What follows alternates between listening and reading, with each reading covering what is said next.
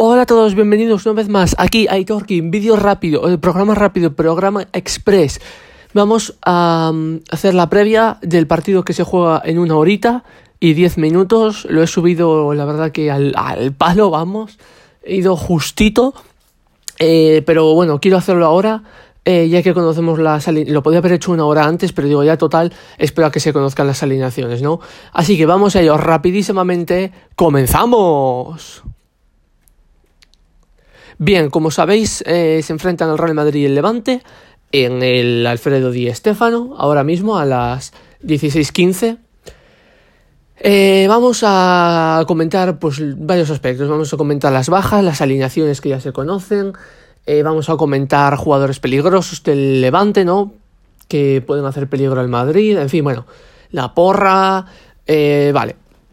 Vamos a empezar diciendo em, digamos, lo principal. Y diréis, ¿qué es lo principal? La posición en la que están en la liga ambos equipos. El Real Madrid se encuentra en segundo lugar, a 7 puntos del Atlético, que es el líder, y a 3 del Barça, o sea que si el Madrid pierde y el Barça gana, eh, seguiría Madrid líder, creo, pero vamos, que empatarían a puntos. El Levante, por su parte, se encuentra en la posición número 12, a ver, dejarme mirar. Ahí está. El 12. El Levante está el 12 a 5 puntos del descenso y a 5 puntos de Europa. Es curioso cuanto menos, ¿eh? Es curioso cuanto menos. El Levante está a 5 puntos del descenso y a 5 puntos de Europa. El Levante, por su parte, digamos que el Madrid es el sexto mejor local de la liga, ¿vale? Es el mejor visitante, curiosamente, porque, bueno, el, Madrid es así. es, así. Y el Levante, por su parte, bueno, eh, es el visitante que ha conseguido 17 puntos. Bueno, ahí anda. Eh, no está en la mejor posición, pero bueno, no está mal tampoco el Levante, ¿vale? Su última su racha de partidos, pues el Real Madrid eh, perdió, como sabéis, contra el Alcoyán y contra el Bilbao, empató contra los Asuna y contra el Elche y ganó al Celta y al Alavés. Entonces, bueno, está ahí un poco en liga que va dos victoria, empate, victoria, empate, 1-1 en Copa. Eh, la derrota contra el Alcoyano y en Supercopa la derrota contra el Athletic.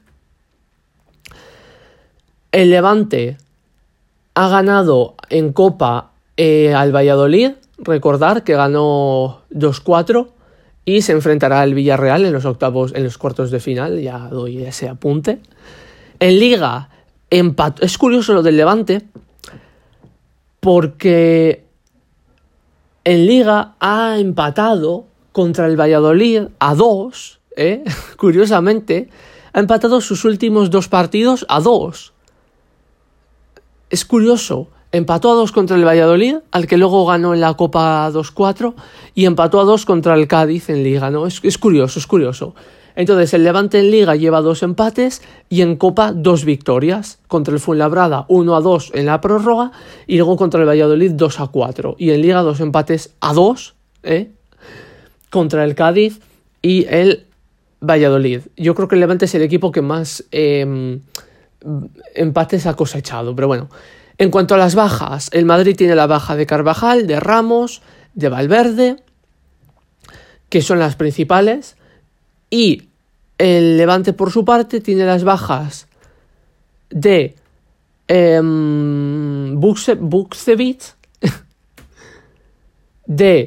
eh, de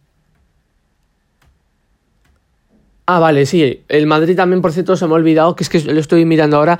El Madrid tiene también la, baja de Nacho, o sea, Carvajal, que no sé si lo dije, Carvajal, Nacho Ramos y Valverde. Y Rodrigo, claro, que el pobre está lesionado. Y por parte del Levante, campaña, baja importante. Y la verdad es que tiene bajas importantes el Levante. Cudé, Cudé, no sé cómo se dice. Eh, luego, de frutos, importante. Campaña, importante, que campaña sigue lesionado todavía. Y eh, bueno, tiene, tres bajas importantes, diría yo. Dos bajas importantes como la de De Frutos, que lo estaba haciendo bastante bien, y la de Campaña, que lleva lesionado ya un tiempo. Vale, las alineaciones del Madrid, venga, vamos a ello. Eh, también ante la baja de Lucas Vázquez, si es que el Real Madrid me estoy dejando bajas que son la leche, vamos a ver. Recapitulando, las bajas del Real Madrid. Lucas Vázquez, Carvajal, Ramos, Nacho, Valverde y Rodrigo.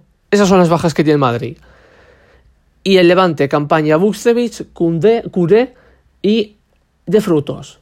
Entonces, la alineación del Real Madrid es corto en portería, Odriozola lateral derecho, ya que es el tercer lateral.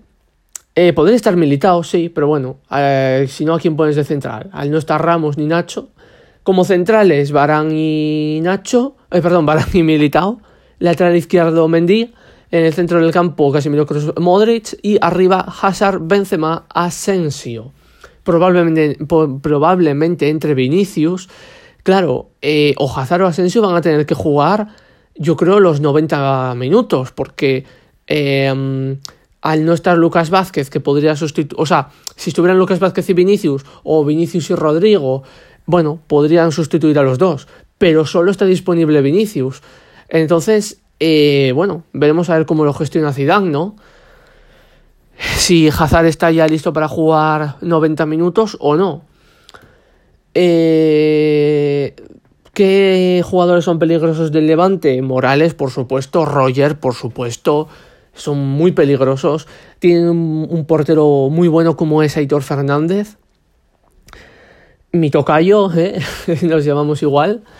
Y, y, principalmente al no estar campaña, pero está Morales, estará Melero también. Tiene jugadores peligrosos el Levante. ¿eh? Mucho cuidado con el Levante. Mi porra, eh, yo creo que el Madrid va a ganar, deberá ganar.